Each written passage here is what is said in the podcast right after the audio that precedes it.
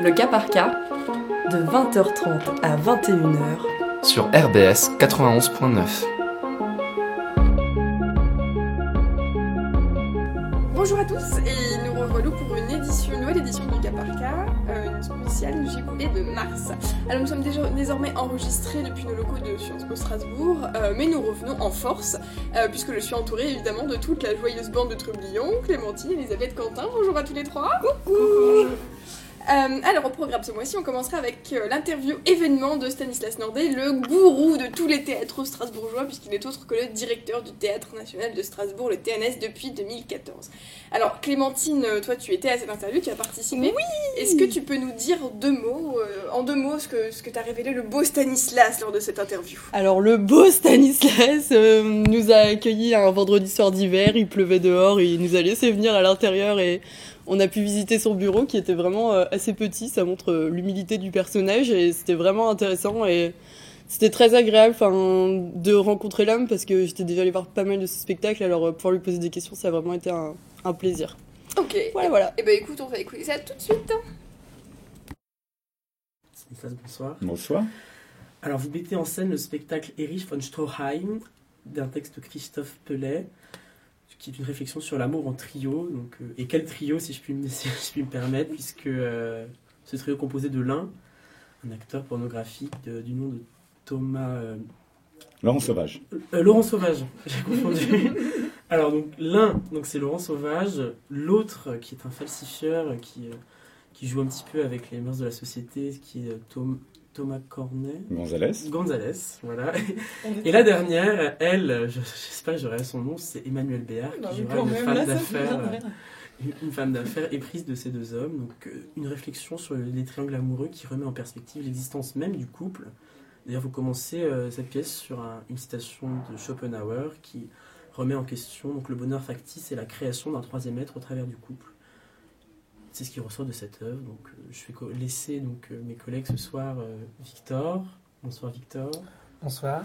Et Clémentine Zol, Bonsoir. qui représente pour le cas par cas, donc qui vont euh, se poser des questions euh, au grand monsieur qui se trouve à ma droite, qui est Stanislas Nordet. Alors, je vous laisse Alors, commencer, on peut peut-être commencer par des questions plus générales avant de revenir sur euh, Eric von Stroheim parce que euh, on va peut-être commencer par des choses un petit peu plus globales pour commencer. Donc, euh, vous êtes acteur et metteur en scène. Donc, je voudrais savoir euh, par quoi vous avez commencé et si vous avez quand même une petite préférence pour l'autre ou plus de facilité d'aisance euh, pour une de ces deux pratiques qui sont quand même assez différentes. Quand j'ai commencé, j'ai fait des études d'acteur. Je voulais être acteur, euh, uniquement acteur, pas du tout metteur en scène. Ce qui me plaisait, c'était d'être dans, dans la lumière, d'être voilà, d'être sur les plateaux. J'ai fait le conservatoire à Paris. Puis petit à petit, j'ai réalisé que je prenais plus de plaisir dans un certain nombre d'exercices de- à diriger mes camarades qu'à être moi-même sur le, sur le plateau. Et, et très très progressivement, euh, on va dire, l'envie de mettre en scène a commencé à prendre le pas sur l'envie d'être acteur.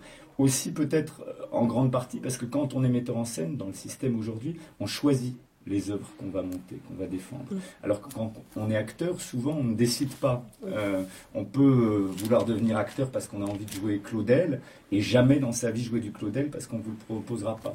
Donc je pense aussi que le fait de, le fait de que, que l'endroit de la mise en scène était l'endroit où je pouvais choisir les œuvres sur lesquelles j'allais travailler a, a- a influé.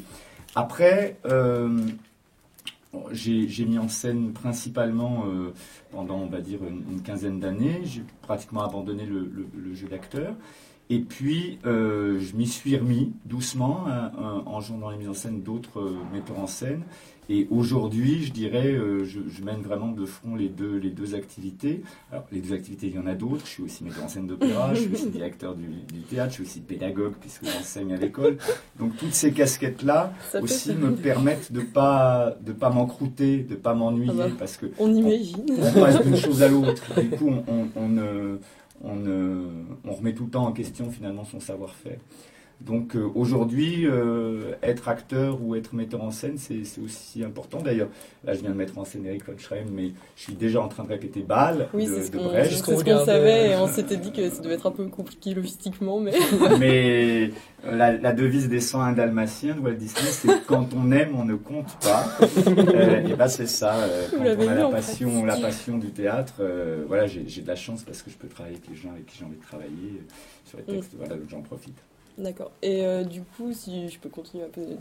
C'est euh, cette question du choix euh, qui vous fait aimer être metteur en scène et est-ce que c'est cette question du choix qui vous fait aussi qui vous a donné envie de d'être directeur euh, de votre enfin du TNS et de pouvoir faire la sélection euh, de toutes les pièces que après euh, le, le théâtre va proposer c'était dans cette idée-là aussi? Bah, c'est vrai que quand on dirige un théâtre, on a une belle responsabilité. C'est à la fois euh, énormément de travail parce que euh, Encore une fois.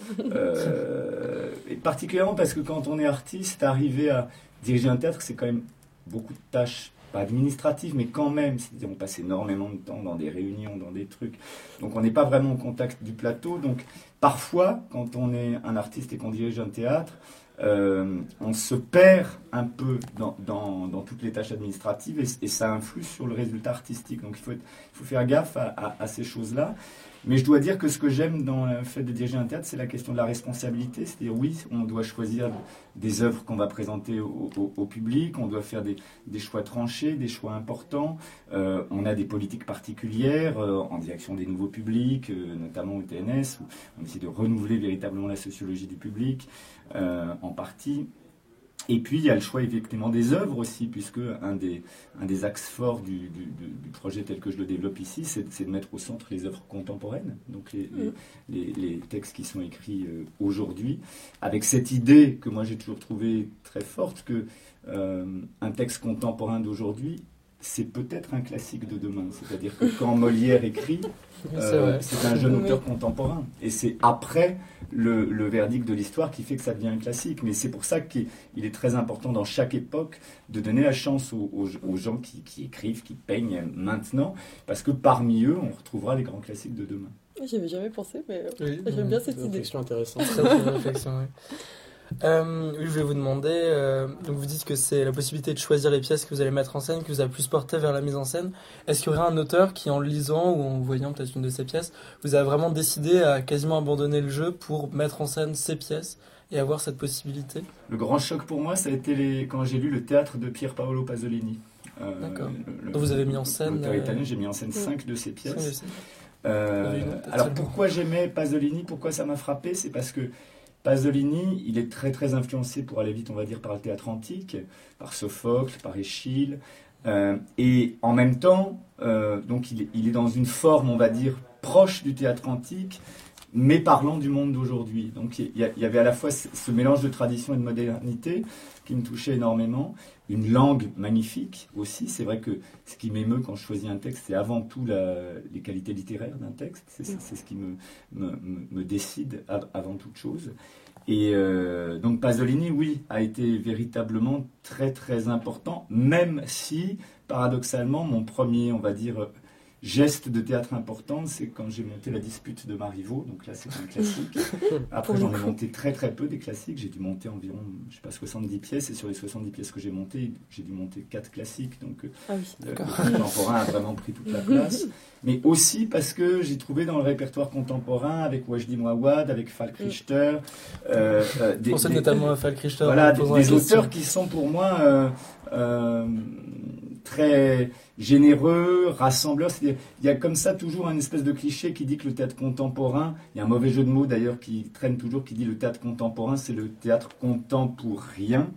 Euh, pour, quand on veut être méchant avec le théâtre contemporain. Le théâtre contemporain, c'est pas forcément chiant, c'est pas forcément euh, des trucs compliqués. Il y a énormément de choses qui sont euh, extrêmement euh, bah, quand on voit, euh, je sais pas, dans les auteurs aujourd'hui qui sont très, très, très appréciés du public, Joël Pomera ou Pascal Rambert, qui sont vraiment euh, des, des gens qui, qui rassemblent énormément de, de- de public, euh, bah, c'est voilà, c'est des gens qui écrivent Et aujourd'hui. puis, il y a peut-être une certaine émulsion aussi à travailler avec des contemporains. On a direct contact direct avec les auteurs qui fait que c'est Vous plus avez intéressant, je pense. joué et mis en scène avec Wajdi Mouawad, il me semble. En Mhm. tout cas, joué dans la quadralogie. J'ai joué dans Ouais. Ciel. Il- Vous montez ciel en ce moment. Oui, en ce Oui, moment, on euh, sauce. avec nos petits moyens. Hein. Donc, Ah, euh, Mais, euh, Moi, je jouais. On est en plein euh, travail, là. le- le- le, le gars que je sais même plus son. Clément Simanowski Clément. Ouais. Clément Zimanowski. Une bonne tête de Clément Simanowski. Effectivement. Et euh, oui, je sais plus son. Oui, bah on parle. Oui, le, le fait d'être en contact avec les metteurs Oui, ça les- c'est les- important. Mais par exemple, euh, ça c'est par exemple, euh, je, je fais de la mise en scène d'opéra aussi, et à l'opéra, je monte exclusivement des compositeurs contemporains. Parce que ce qui me plaît, c'est ça, c'est de pouvoir être à, à- à l'endroit de la création, à l'endroit de la du risque de la création aussi. Parce que c'est ça Mm. qui est, qui est intéressant. euh, euh, quand, quand on fait de l'opéra, par exemple, une maison d'opéra, euh, la plupart du temps, elle va monter des classiques. Donc, elle va se faire un mariage de Figaro, un, un de Figaro, elle va se faire un Fidelio, elle va se faire un je sais pas quoi. Et puis, temps, au milieu de ça, au milieu de ça, il y a parfois un contemporain. Et là, ce qui est toujours intéressant, c'est que on sent que sur la création contemporaine, tout le monde est mobilisé autrement. Les chanteurs, euh, le chef d'orchestre, la direction, parce qu'il y a un risque derrière, donc il y a quelque Mm. chose qui devient euh, beaucoup plus agréable, parce que on est dans une aventure. Je trouve Mm. aussi que la- la- tout, tout geste artistique, ça doit être une aventure, ça doit pas être le confort, l'aventure artistique. C'est une redécouverte aussi un peu de son art. On sort de, quand on sort de sa zone de confort, donc on, Oui. on voit d'autres choses, on peut aller peut-être plus loin. Bah, Vous savez, c'est des métiers, c'est étrange. Le métier de metteur en scène, c'est un métier où on peut très vite s'installer. C'est-à-dire que Oui, très vite, on, on- on acquiert un savoir-faire, on, on- on- on peut faire facilement des bonnes mises en scène Mm. Euh, et on peut s'endormir. Et moi, j'ai toujours eu peur de ça. Donc, euh, euh, par exemple, quand je choisis mes pièces, les pièces que je vais monter, je choisis toujours quelque chose. Quand je le lis, je me dis, je vais pas y arriver ça. Euh, toutes les pièces que je lis, il y a plein de pièces que je lis que j'aime bien, que je pourrais monter. Je me dis, oui, mais je vois comment je vais la faire, donc je la fais pas. a de. Alors que dès qu'il y a quelque chose qui est dangereux, ça m'intéresse Mm. parce que je me dis, ça me permet de ne pas m'endormir, ça me permet de me mettre en danger, et particulièrement quand on est quelqu'un euh, comme moi, je veux dire, ah, euh, je, je suis reconnu dans ce que je fais, etc. Mm. Le, le danger du confort vous guette Oui. encore plus. Et Donc c'est- euh, pour ça qu'il faut, il faut particulièrement dans ces cas-là euh, se faire peur sans cesse. Parce qu'il y a le danger de tomber dans la pâte aussi, dans, la, Oui, dans on une peut- certaine peut- répétition de mise en Oui, scène. Surtout que les gens attendent Oui. souvent de revoir. Et par exemple, euh, là j'ai monté au, au TNS depuis que je suis là, j'ai fait Je suis Fassbinder, qui est une chose très particulière. Après j'ai fait un Sandy d'Ouajdi Mouawad, qui est complètement autre chose. Et là Eric von Schreim, qui est complètement autre chose. Et ça Mm. c'est très volontaire. C'est- une manière aussi de, de, aussi de me raconter à moi-même que je suis capable de travailler dans, dans des zones très différentes. Alors euh, moi j'aurais une petite question. euh, Est-ce que, euh, enfin, comment vous avez rencontré Emmanuelle Béard et qu'est-ce qu'elle représente pour vous Parce que je sais que vous travaillez beaucoup avec elle et du coup j'aimerais bien savoir. euh, Alors, on s'est rencontrés avec Emmanuel dans des circonstances très particulières. On s'est rencontrés à l'église Saint-Bernard. Vous êtes trop jeune pour euh, vous rappeler de ça, je crois. L'église Saint-Bernard, c'était euh, la défense des sans-papiers pendant les Ah, lois de Debré. D'accord. Euh, C'est-à-dire qu'il y avait, il y avait peut-être vous avez entendu parler de cette histoire, en fait, il y avait, il y avait des sans-papiers qui s'étaient réfugiés pour faire entendre leur, leur cas dans une église à Saint-Bernard, à Paris. Euh, et on avait un certain nombre d'artistes, Ariane Mouchkine, Olivier Pi, Ah, Emmanuel, euh, moi, à aller dormir là-bas euh, pour soutenir les, les sans-papiers. Euh, L'église a été ensuite envahie par les CRS qui ont évacué tout le monde et tout ça. Et donc on s'est rencontrés là-bas en fait. Donc on s'est rencontrés en, en militant, on peut dire. Donc j'étais ni Stanislas Nordet, ni elle Emmanuel Béard. On était Stanislas, Emmanuel, on était. euh, Mm. euh, voilà, je sais pas comment dire. Oui, Et la- la informel, rencontre- Des personnes lambda, quoi. Ouais, et du coup la rencontre était, était simple. Qu'est-ce qui s'est passé après? Ben, on, on est resté un peu copains parce que bon, on se retrouvait dans des manifs des fois, etc.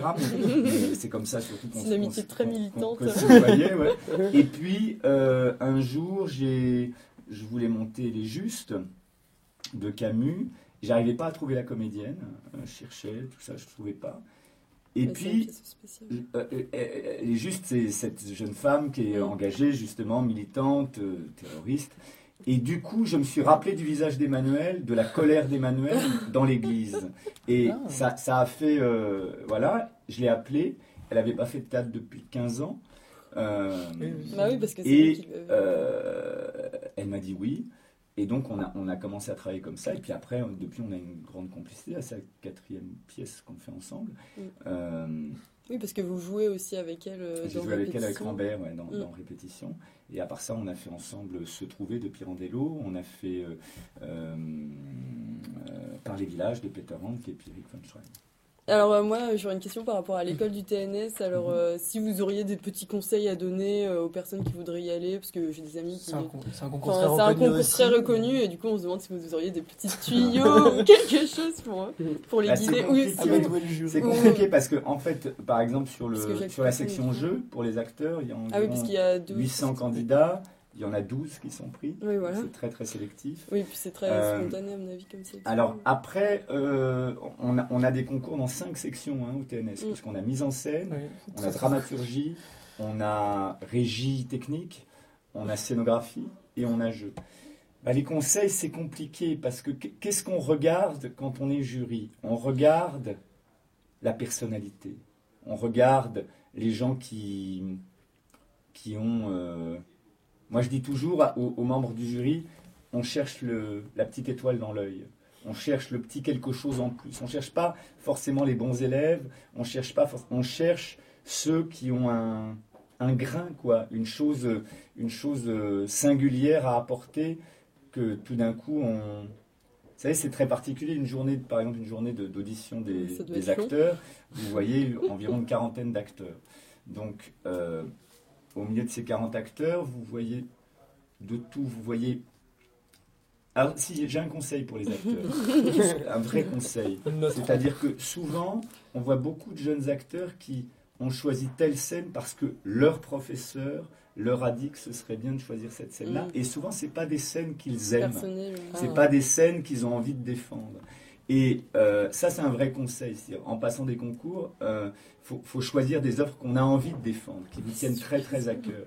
Ça, c'est un, un vrai conseil. Parce que ça, on, on voit tout de suite la différence. Mm. Parce que justement, quand vous voyez quelqu'un arriver sur le plateau qui a envie de défendre ce qu'il dit, ça se voit tout de suite par rapport à une scène qui marchera peut-être vachement bien parce qu'elle a été Très bien propre, répétée, propre, Très mais où il n'y aura rien qui, qui dépassera, on va dire. Donc c'est ce petit quelque chose en plus, parce que il peut y avoir des maladresses dans un concours, on s'en fout des maladresses, surtout qu'on est vraiment dans le domaine artistique, donc on n'est pas... C'est euh, euh, une science dure, oui. c'est- Oui, c'est- c'est-à-dire c'est... vraiment ce qui se passe. euh, Oui, c'est un truc de l'ordre de l'humain, de, Ouais. de- de la personnalité, du, du désir, de, de la niaque, euh, voilà. Donc euh, voilà ce que je pourrais dire. Oui, j'avais une question. donc, euh, il y a de nombreuses pièces euh, qui sont d'abord jouées au TNS, qui sont après exportées dans d'autres théâtres, voire euh, dans plusieurs théâtres, et avec euh, les, les décors et les costumes qui sont réalisés dans les ateliers du TNS. Euh, donc, euh, peut-être une, enfin, quelques mots sur ces ateliers, leur rayonnement qu'ils peuvent avoir aujourd'hui dans le théâtre Bah, on a français. de la chance parce qu'on a les, les meilleurs ateliers en France, en fait. Voilà. Le théâtre, au TNS, atelier décor, atelier costume. Donc, à la fois, on, fabrique les costumes des, productions qui sont faites ici, mais on a aussi beaucoup de demandes de l'extérieur auxquelles on ne peut pas toutes répondre d'ailleurs. Euh, euh, oui, ça c'est vraiment une chance. C'est-à-dire que, euh, à l'inverse, on va dire, dans, dans les, dans toutes les maisons de théâtre allemandes, en Allemagne, il y a toujours ça. C'est-à-dire dans chaque, chaque théâtre, il y a des ateliers décor, des ateliers costumes. En France, malheureusement, on n'a pas cette tradition-là. Euh, la comédie française, euh, l'opéra de Paris, euh, mais il y a, il y a- il y a- nous, il y, a, il y a assez peu de théâtres en France qui, qui, qui possèdent des ateliers décors et des ateliers costumes de grande qualité, on va dire. Donc, euh, non, ça c'est une grande chance. Et c'est aussi une chance pour les étudiants, puisque les étudiants en scénographie et en Mm. costume. Ils ont, ils la possibilité au quotidien, finalement, d'aller flâner, d'aller demander des conseils. Ils ont du concret, quoi. Ah Autre ouais, chose c'est qu'un cadre uniquement concret. scolaire, vraiment Ouais. voir ce qui se passe Ouais. maintenant dans le théâtre euh, Ouais. totalement actuel. Bon, bah, du coup, on n'a même pas parlé de Eric von Stroheim. Donc, euh, je sais pas on qui ira sont tous les trois. Ouais, on va, euh, On, on y va le non, 14 non. février, donc euh, pas de spoil s'il vous plaît, mais on faut bien en parler. on, a, on a lu, euh, ben, j'ai regardé la présentation que vous avez pu faire, l'ouverture de la saison, et Mm. euh, des entretiens, des extraits de la pièce euh, qu'on a pu trouver en ligne. Mm. Donc j'avais une question sur, euh, sur le texte, enfin, quelque part sur le texte et votre relation avec, parce que le, il semble que l'écriture de Christophe Pellet est, est très basée sur l'action aussi, et on vous connaît comme étant un metteur en scène qui, qui axe beaucoup sur le texte avec un long travail de table. Donc euh, comment vous arrivez à concilier ça? Bah, en fait, il, il dit beaucoup action dans la pièce, c'est vrai. Oui, c'est très drôle d'ailleurs que Euh, Didascalie action. Ouais, ouais. Et en même temps, quand je lui ai demandé, parce que je- on discute avec un auteur justement quand il est vivant, C'est très pratique. et je lui dis pourquoi, pourquoi t'as mis action? Il dit bah c'est parce que je, Je savais savais pas quoi faire. c'est réel. hein. Donc euh, parce que par exemple, il y a une vraie question qui se posait, c'est-à-dire dans le texte parfois, il y a, il y a des, on va dire des, des choses euh, physiques, charnelles, sexuelles, euh, qui sont dites euh, et puis il y a action. Donc, euh, la question c'est est-ce qu'on le montre? Quel est l'intérêt de le montrer? On est au théâtre en plus, on n'est pas au cinéma, c'est-à-dire que euh, je pas Par exemple, il y a, euh, à un moment donné, euh, il y a action par rapport à un personnage qui fait une fellation à un autre. Ah oui, bah c'est dans l'interview. On de- sait Oui, très oui, bien. oui. On sait très bien que si vous voyez un acteur se baisser, se mettre à la hauteur euh, euh, du, panta- du- du pantalon d'un autre, vous savez très bien que vous êtes au théâtre et que c'est du fake, que c'est que c'est pas vrai. Donc on s'est dit très vite que ça, il fallait surtout pas le faire. C'est-à-dire que ça n'avait aucun intérêt. Le cinéma- très le très loin dans le cinéma permet- contemporain. Le cinéma permet autre chose avec Oui. le montage, avec mais pas le théâtre. Donc Mm. Après, euh, euh, non, moi ce qui, me, ce qui me plaisait en plus dans la pièce, c'était la réflexion sur le couple, la réflexion sur euh, euh, qu'est-ce que c'est. À, à la toute fin, un, un des personnages dit euh, un couple égale un mort, Mhm. mais qui est le mort? Donc euh, On aura c'est-à-dire besoin du début de la pièce peut-être pour comprendre cette question. c'est-à-dire qu'en fait, la pièce interroge, le- notamment la, la, ce déplacement qu'il y a eu dans notre, dans notre société, dans nos sociétés, qui fait que le couple, pendant des siècles, euh, Oui, servait à la reproduction, Oui. euh, avant toute chose, avant toute chose, et qu'aujourd'hui, pour mille raisons, euh, mais pas seulement euh, les couples de même sexe, etc., des, des couples euh, de, de sexe différents, on peut décider de ne pas avoir d'enfants, euh, euh, etc. Euh, pendant très longtemps, d'ailleurs, euh, les femmes qui décidaient de ne pas avoir d'enfants étaient considérées comme des monstres, comme des égoïstes, comme des, Mm. etc., etc. Et, et la pièce interroge notamment ça, c'est-à-dire c'est- qu'est-ce que c'est? On, on a, c'est un triangle, hein, il y a trois personnages euh, qui sont tous, euh, qui vi- vivent tous une histoire d'amour euh, euh, les uns avec les autres, pas, pas en trois, pas, pas à trois, hein, mais deux et deux et deux. L'un vit une histoire avec l'autre, l'autre vit une histoire avec elle, et l'un vit une histoire avec elle. Et c'est une espèce de suspense psychologique finalement. Quel est le couple qui va tenir, qui va rester à la fin Et puis aussi, est-ce que c'est possible Qu'est-ce que c'est que l'arrivée d'un enfant dans un couple aussi? C'est-à-dire, est-ce que euh, le couple peut tenir s'il n'y a pas l'arrivée d'un enfant Euh.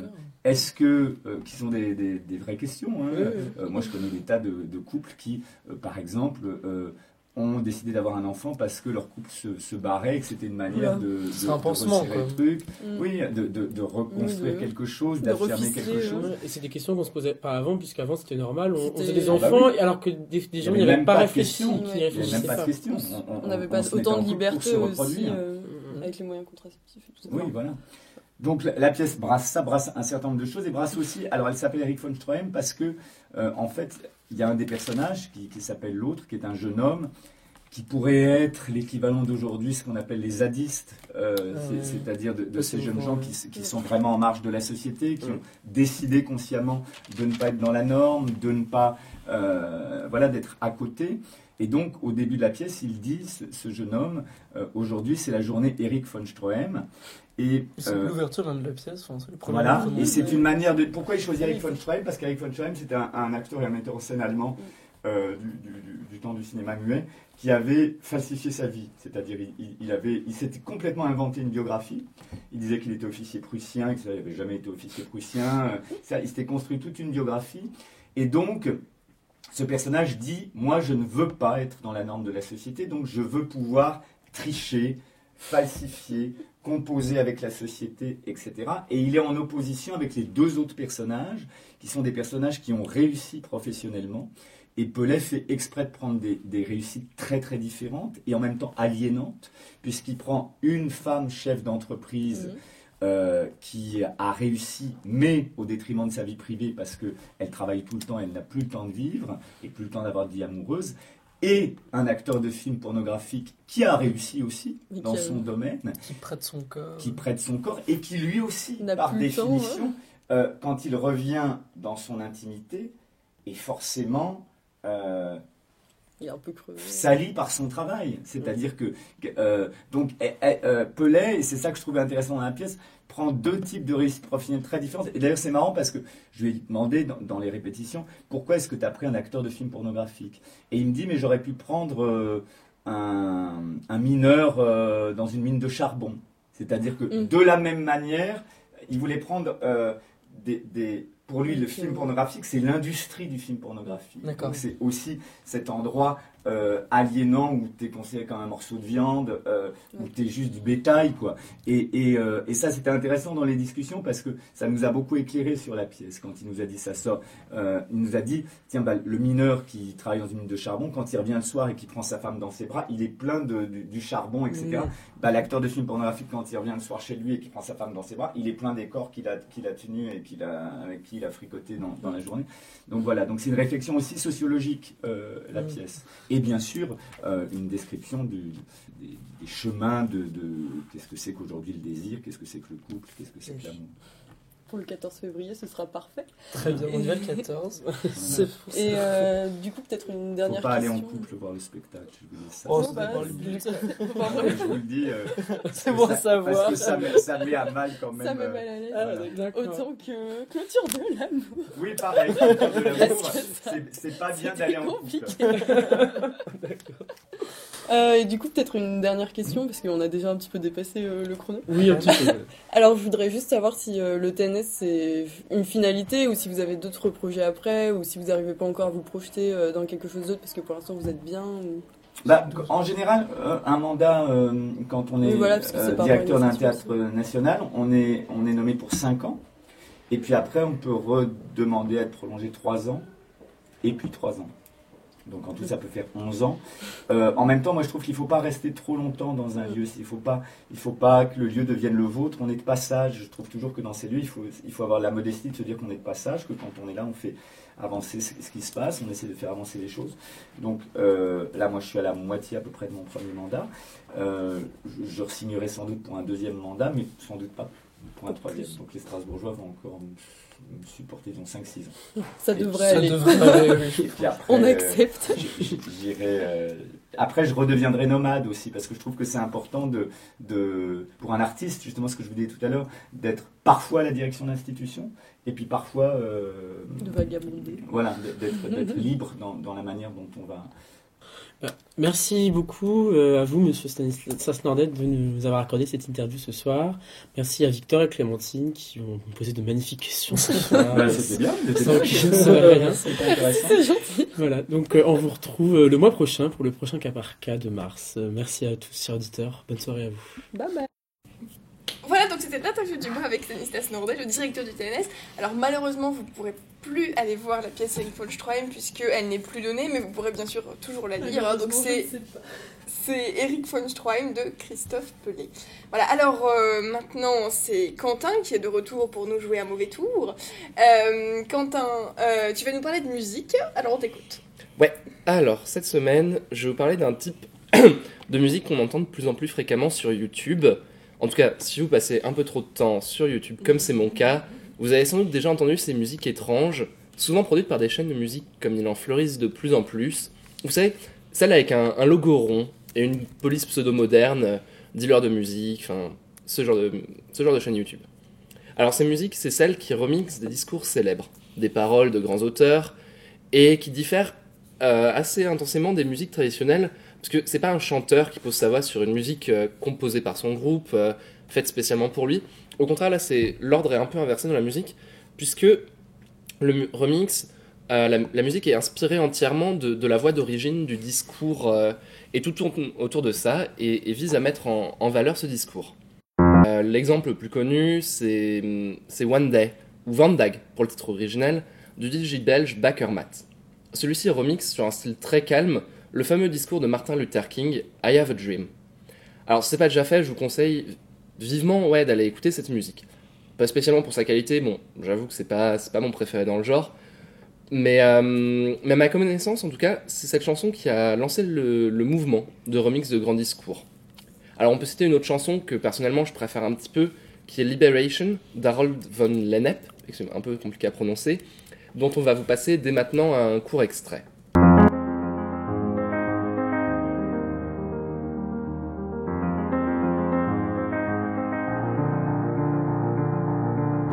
Happens when life breaks down? When there is systemic contradiction. My name symbolized all that was corrupt to society. His name symbolized all that was pure. And I was being held in the embrace of a man who was pure. And these inviolable sanctities were preserved in those ten words. And it is the desacralization of all of these that has put us in the mess that we find ourselves. Isn't it true? Alas, it is much worse. A person may end up believing in anything. Alors il s'agit du remix d'un extrait du prêcheur Ravi Zakaria, un prêtre qui est aussi connu pour ses discours philosophiques sur la cohérence de la religion chrétienne. Ici, euh, le discours, en tout cas qui est remixé, est centré sur euh, la place de Dieu dans les vies individuelles. En français, la chaîne YouTube Bon Entendeur propose une fois par semaine un long remix d'une heure à partir des interviews de personnalités françaises mixées avec des extraits de grands, euh, pardon, de nombreux autres styles musicaux, notamment par exemple Stevie Wonder, sur le mode électro-chill, grande constante du genre. Allez écouter leur remix de Brel, qui est un bon client pour ces remixes et qui a été, déjà été mis à l'honneur par Midside dans leur chanson Le Grand Jacques. Pour les anglophones, la chaîne Shmoyoho, pardon, encore compliqué à prononcer, dis donc, je prends des risques aujourd'hui, recommandée par ma chère collègue Constance, propose des Songify This, où il reprend de manière beaucoup plus comique cependant des discours, principalement d'Obama ou plus récemment de Trump. Mais vraiment, encore une fois, sur le mode comique, c'est-à-dire c'est beaucoup moins sérieux que ce dont on a parlé précédemment. Alors au-delà de l'aspect musical, travailler sur euh, de nouveaux matériaux comme c'est le cas est assez intéressant, mais il y a aussi, en tout cas à mon avis, une, discussion, une pardon, dimension plus politique, ou en tout cas morale, dans ce genre d'exercice. L'électro, si le genre s'est beaucoup affadi dernièrement, reste de base une musique assez contestataire, ou en tout cas liée à des contre-cultures. Le choix des discours remixés par les artistes correspond évidemment à des choix moraux, du type de propos que l'artiste veut mettre en avant. Si le choix de I Have a Dream est relativement consensuel, celui d'un prêcheur américain justifiant la supériorité catholique par des arguments philosophiques l'est un petit peu moins. N'oublions pas qu'on écoute aussi régulièrement notre musique sur nos portables ou iPod ou autres euh, formats, euh, et c'est souvent assez sans y penser. Enfin, moi par exemple, j'écoute dans la rue euh, sans vraiment trop écouter ce qu'il y a dans mes oreilles, et que euh, cette manière d'écouter ressemble un petit peu, en tout cas pour ces musiques sur un discours, à des messages subliminaux en fait. Les textes sont juste légèrement audibles derrière la musique. Alors, on va pas prétendre déterrer un nouveau complot, hein, mais il y a clairement une envie de faire vivre auprès de nouveaux publics des textes avec lesquels le DJ est en accord. Bon, rappelons quand même que la grande majorité du genre est très léger, à base de discours pseudo-profonds, des grandes figures appréciées par tous, parce que, ne l'oublions pas, ces musiques sont produites pour des chaînes YouTube qui ont vocation à plaire au plus grand monde et que le but est de rester consensuel. Merci. Bah, merci Quentin pour euh, cette euh, petite chronique musicale. Euh, alors, euh, on va enchaîner avec la suite. Euh, et la belle Clémentine, euh, et la belle Clémentine, et, et la belle Elisabeth aussi d'ailleurs, Oh, ça va, soyons honnêtes, Estelle. euh, qui reviennent pour faire une chronique cinéma cette fois-ci. Et alors, euh, vous allez nous parler d'un film bien particulier. Quel est ce film, Clémentine? On va parler de Lyon alors c'est un film qui est sorti le 22 février dernier, il a été réalisé par Garth Davis et notamment dans les rôles principaux il y avait Nicole Kidman, Rooney Mara et le beau Dev Patel. Il a été nominé, Clémentine approuve, il a été nominé six fois aux Oscars dont celui du meilleur film. Évidemment. Ça je semble te laisse euh, raconter ce que tu as vécu. Hum, euh. alors je veux pas faire de spoiler parce que vu qu'il est encore dans les salles, on va éviter de parler de la fin, etc. Mais en gros, ça raconte l'histoire euh, d'un petit garçon euh, indien qui euh, va se tromper de train en gros et enfin va, s'endormir dans un train en attendant euh, son frère euh, qui travaille dans une mine où on sait pas exactement où il travaille mais ça a l'air d'être un truc assez glauque et il s'endort dans un train qui part donc tout seul et il l'envoie dans une ville où il comprend rien, c'est plus sa langue, il est tout à fait perdu et c'est l'histoire de ce petit garçon donc qui se perd. Donc c'était assez sympa mais j'ai trouvé que de temps en temps ça tire un petit peu trop sur la corde émotionnelle, euh, ça voulait vraiment nous faire pleurer et, et au bout d'un moment, enfin moi quand on veut me faire pleurer, bah, ça m'énerve plus qu'autre chose entre guillemets. Bon après euh, vous, vous allez croire que je déteste tous les films du monde mais mais ça ça m'a un peu énervé. Mais après ça va parce que vu que c'est une histoire vraie de base ça veut dire que la corde émotionnelle était là, de, enfin, était là naturellement, donc euh, ça veut dire que ils ont pas trop forcé les traits, je pense, donc c'est juste une, une belle histoire aussi, donc euh, c'est ça qui compte aussi.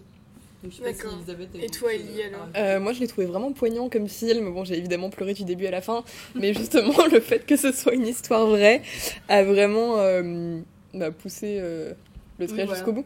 Ça parle beaucoup aussi bah, du coup de, de, de l'adoption, de son rapport avec, euh, sa famille, avec la famille d'accueil, etc. Donc c'était c'était vraiment intéressant parce que moi-même, enfin, je m'étais jamais trop posé cette question-là parce que enfin, j'ai jamais connu quelqu'un à qui c'est arrivé ou quoi que ce soit et du coup, ça fait vraiment réfléchir sur pas mal de choses et moi je trouve que ça donne plutôt envie d'adopter euh, parce que comme le dit bien le film, euh, il y a trop d'enfants sur Terre alors pourquoi, alors pourquoi en faire d'autant plus? Plein de petits bébés polka. Voilà, c'était le dérapage du mois de Clémentine. et, euh, et donc l'acteur, vous le connaissez peut-être parce que, enfin, j'ai pas vu le film, hein, mais euh, l'acteur, il me semble, c'est le même que dans euh, Slumdog Millionnaire, qui était sorti en a pas pris 2000. euh, Dev Patel, 2008. qui s'appelle, et qui, pour la petite information, a commencé sa carrière dans la fameuse série Skins, la série anglaise des années 2000 qu'on a tous vue euh, au collège ou au lycée. Et, et surtout, ce que je voulais ajouter, c'est qu'il a reçu l'équivalent du César britannique euh, au début du, du, du mois de début février, justement pour ce rôle-là euh, du lion. Donc en définitive, c'est un film que vous recommanderiez. Euh, Oui. Parce qu'il joue sur la corde sensible, etc. Mais alors d'un niveau plus technique, je sais pas, est-ce qu'il y a quelque chose à dire au niveau euh, Alors, de la, photo, musique, des... la musique est magnifique tout du long. euh, Enfin, ça m'a vraiment. enfin, C'était vraiment quelque chose aussi que j'ai trouvé qui faisait tirer vers l'émotionnel. euh, Peut-être à un moment où. Enfin, pour moi, c'était un peu trop parce que. Enfin, je trouvais que c'était un peu des gros sabots, mais la musique était vraiment super chouette. Et la manière dont ça a été tourné aussi, avec les retours en arrière à chaque fois, les accélérations, ça donnait Donc vraiment... c'est rythmé. Oui, c'est très rythmé et c'est vraiment super agréable du coup. Donc un film plein de rythme et de bons sentiments si vous voulez vous faire du bien tout en pleurant euh, sur la misère du monde, mais c'est merveilleux. Donc je voulais vous remercier donc Clémentine et Elisabeth pour cette chronique, pour cette jolie chronique. Euh, alors moi je voulais vous dire deux mots sur le, le Patient de Grand Corps Malade, le film Patient, euh, qui est en salle depuis le 1er mars. Alors il s'agit là du premier long métrage euh, de Grand Corps Malade, c'est une adaptation de son livre qui est sorti en 2012. Et donc dans, ce, dans ce livre et donc du coup aussi dans le film, euh, Fabien Marceau, qui est le vrai nom de Grand Corps Malade, raconte euh, son séjour en centre de rééducation après un accident qui, l'a rendu, tétraplégique incomplet, c'est-à-dire qu'il ne peut plus bouger ni les bras ni les jambes, mais euh, il peut espérer remarcher, enfin il peut espérer du moins une évolution. Alors certes c'est un sujet grave, hein, on en baigne dans une espèce d'ambiance musicale pendant... pardon, pendant plus d'une heure trente, mais ce film est un vrai petit souffle de vie parce que ce film Pardon, c'est nous montrer le courage, le courage de se relever quand le sort vous attaque durement. C'est aussi nous faire pénétrer quelques minutes dans l'univers des handicapés qu'on connaît finalement très peu, dans leur souffrance morale et physique, entre leurs séances de kiné et les repas toujours un peu laborieux quand on ne peut pas se passer le sel à table par exemple. Euh, mais patients, ça nous fait aussi rentrer dans une perception du monde, celle des handicapés, dans leur humour, un humour parfois vraiment trash que Corps Malade d'ailleurs euh, tient à montrer et il a expliqué notamment que les, les handicapés voulaient, euh, avaient souvent un, humour trash parce qu'ils savent, ils veulent prendre du recul par rapport à leur situation. Donc un vrai petit souffle de vie, mais ce sont aussi euh, grâce, euh, c'est aussi grâce aux acteurs qui sont des têtes tout à fait inconnues pour le moment et c'est d'autant, enfin moi je trouve que c'est d'autant plus la force du film parce qu'il ne s'agit pas de la star française omniprésente partout en ce moment, etc. Le, film de Gros Corps Malade parle des handicapés avec des, des comédiens qu'on ne connaît pas et donc du coup qui s'effacent complètement dans leur personnage et derrière leur personnage et ils ne sont plus finalement qu'eux. Euh, alors euh, merci, merci Pablo Paoli, Sofiane, euh, So- Soufiane pardon, Guérab, Moussa Mansali, merci Nalia Arzoun, Franck Farliz qui sont les acteurs qui donnent vie à Ben, Farid, Toussaint, Samia et Steve. Merci Mehdi, Mir et Grand Corps Malade d'avoir réalisé ce film qui parle du handicap, non pas dans l'apitoiement mais bien dans la dignité et dans la force mentale. Et enfin surtout, merci de faire un film qui fait Bah ouais, c'est sûr, c'est la merde. C'est pas trop ça qui était prévu. Que être patient, Nos ambitions sont en berne et notre avenir en garde euh, Et si c'est vrai que l'intelligence et la capacité est d'adaptation, euh, Il va falloir la jouer réalisé rusée face à certaines situations. Est Avec une enclume sur le dos, les pieds liés et le vent de face. C'est déjà plus dur d'aimer la vie, de faire des sourires dans la glace. On a perdu la première manche, mais le même joueur rejoue. Le destin nous a giflé, on veut pas tendre l'autre joue. Alors va falloir inventer avec du courage plein les poches. Trouver autre chose à raconter pour pas louper un deuxième coche. Il y avait sûrement plusieurs options et finalement on a opté pour accepter cette position, trouver un espoir adapté. Alors on va relever les yeux quand nos regrets prendront la fuite. On se fixera des objectifs à mobilité réduite. Là-bas au bout des couloirs, il y aura de la lumière à capter. On va tenter d'aller la voir avec un espoir adapté.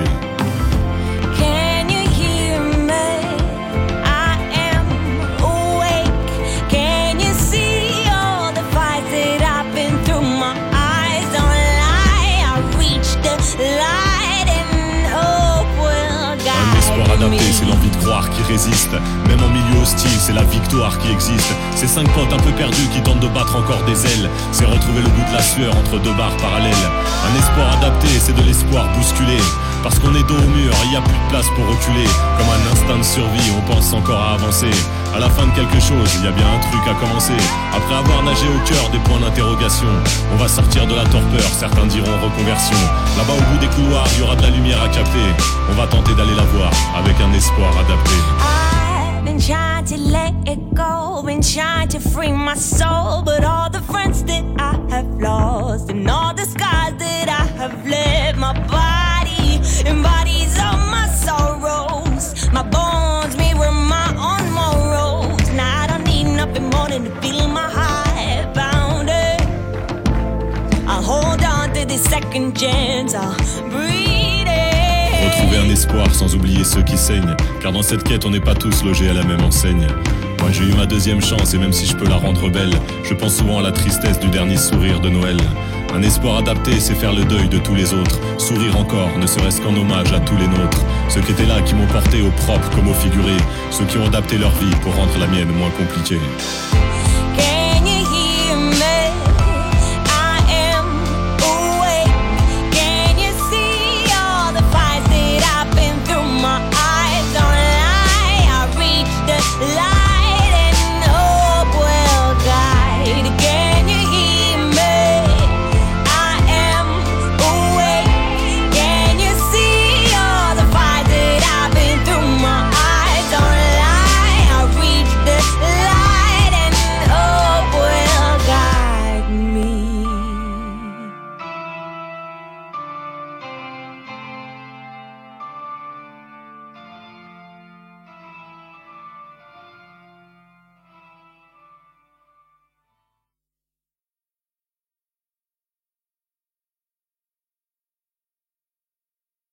Donc voilà, c'était la BO euh, du film Patient de Grand Corps Malade, donc qui est en salle depuis le 1er mars et qu'il faut courir voir, euh, bien sûr. Et alors maintenant, c'est l'instant Polka, parce que bien sûr, évidemment, vous savez que Clémentine, Elisabeth et Quentin euh, ne sont autres que des respos déguisés, euh, les respos du Polka. Euh, alors, qu'est-ce qui va se passer ce mois-ci dans le, dans, dans le programme du Polka? Dites-nous. Alors un mois de mars extrêmement, extrêmement chargé pour le polka. Je crois que c'est le mois où on a le plus de spectacles proposés. Et quel spectacle Et quel spectacle? Enfin franchement je suis désolée mais euh, je trouve qu'on a fait une superbe sélection pour ce mois de mars. Enfin, en tout cas moi je trouve qu'à l'envoi du mars il y en a vraiment pour tous les goûts. Alors on va commencer avec le 11 mars par 2666, donc euh, un spectacle qui aura lieu au Maillon et qui a la particularité de durer 11 heures. Oui alors euh, ça fait soit rêver les gens, soit ça les fait fuir en courant. En tout cas euh, je peux vous dire 11 que... heures assis sur un siège, quoi. Non, il y a les non, non, non, parce qu'il y a des entra- il y a Ça deux dure à peu entractes qui 8 durent heures. une heure. Enfin, c'est les entractes pour manger, quoi, parce qu'en gros, le spectacle commence à 11h et dure jusqu'à, du coup, bah, 22 23 heures. 23 heures. Et ça va vraiment être euh, le spectacle le plus impressionnant du polka, je pense, niveau logistique, niveau organisation, niveau mise en scène. C'est euh, basé sur un roman monde, un roman monde qui dure, euh, enfin, qui fait plus de 1000 pages. Donc, en fait, on résume tout ça en une seule pièce et ça va juste être gigantesque. Donc, pour la petite histoire de 1666, on sait pas trop d'où vient le titre, mais beaucoup pensent que ça vient d'une date, 2666 donc, et que ce serait le mélange entre euh, le deuxième millénaire, donc euh, 2000, et 666, donc euh, le chiffre du démon. Un spectacle euh, étonnant, enfin je veux dire, à chaque fois que j'ai entendu quelqu'un en parler, c'était pour dire que ça se mangeait sans fin, que c'était comme une série et que quand c'est terminé, on est quand même triste parce qu'on voudrait euh, passer encore plus de temps, donc euh, je suis vraiment super excitée. Donc allez voir 2666, c'est comme quand vous enfilez les 40 épisodes de Game of Thrones à la suite en une semaine parce que c'est trop.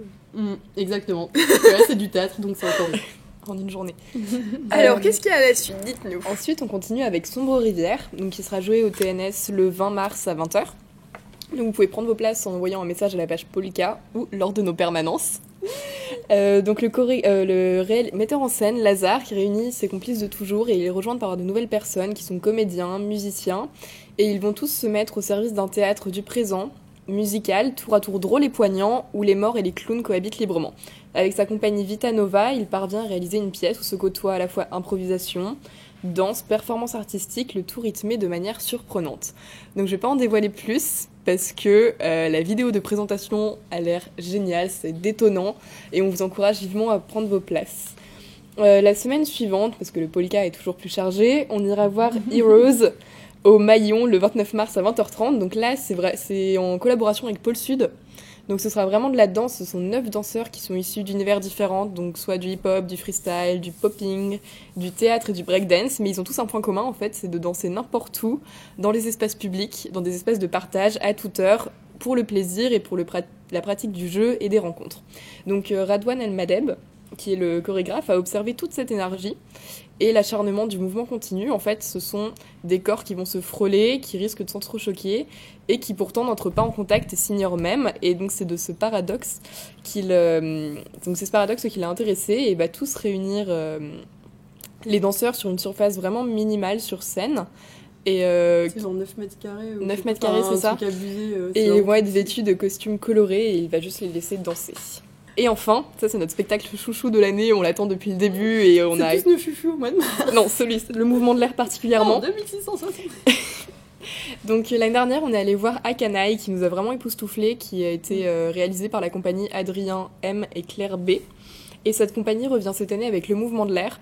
Donc ce sont trois danseurs, une voûte d'image numérique et un musicien qui joue en direct pour résumer rapidement. Il n'y a pas de prouesse technique mais ça va être un mirage chorégraphique à couper le souffle. Il n'y a pas d'histoire mais c'est une écriture par l'image et une inspiration qui est celle de se laisser porter par le mouvement de l'air pour ouvrir, déplacer les limites. Donc on imagine que ça va être dans le même esprit que Akanai l'année dernière et si c'est vraiment dans le même esprit ça va être génial. Ouais, en gros, là, ce qu'ils ont essayé de faire, c'est de représenter, euh, si on pouvait voir l'air, de quoi il aurait l'air. Donc, en gros, euh, quand, les, quand les danseurs vont bouger, on va voir euh, comment euh, l'air se déplacerait autour d'eux si on pouvait le voir. Donc, ça va être super intéressant et super poétique et beau.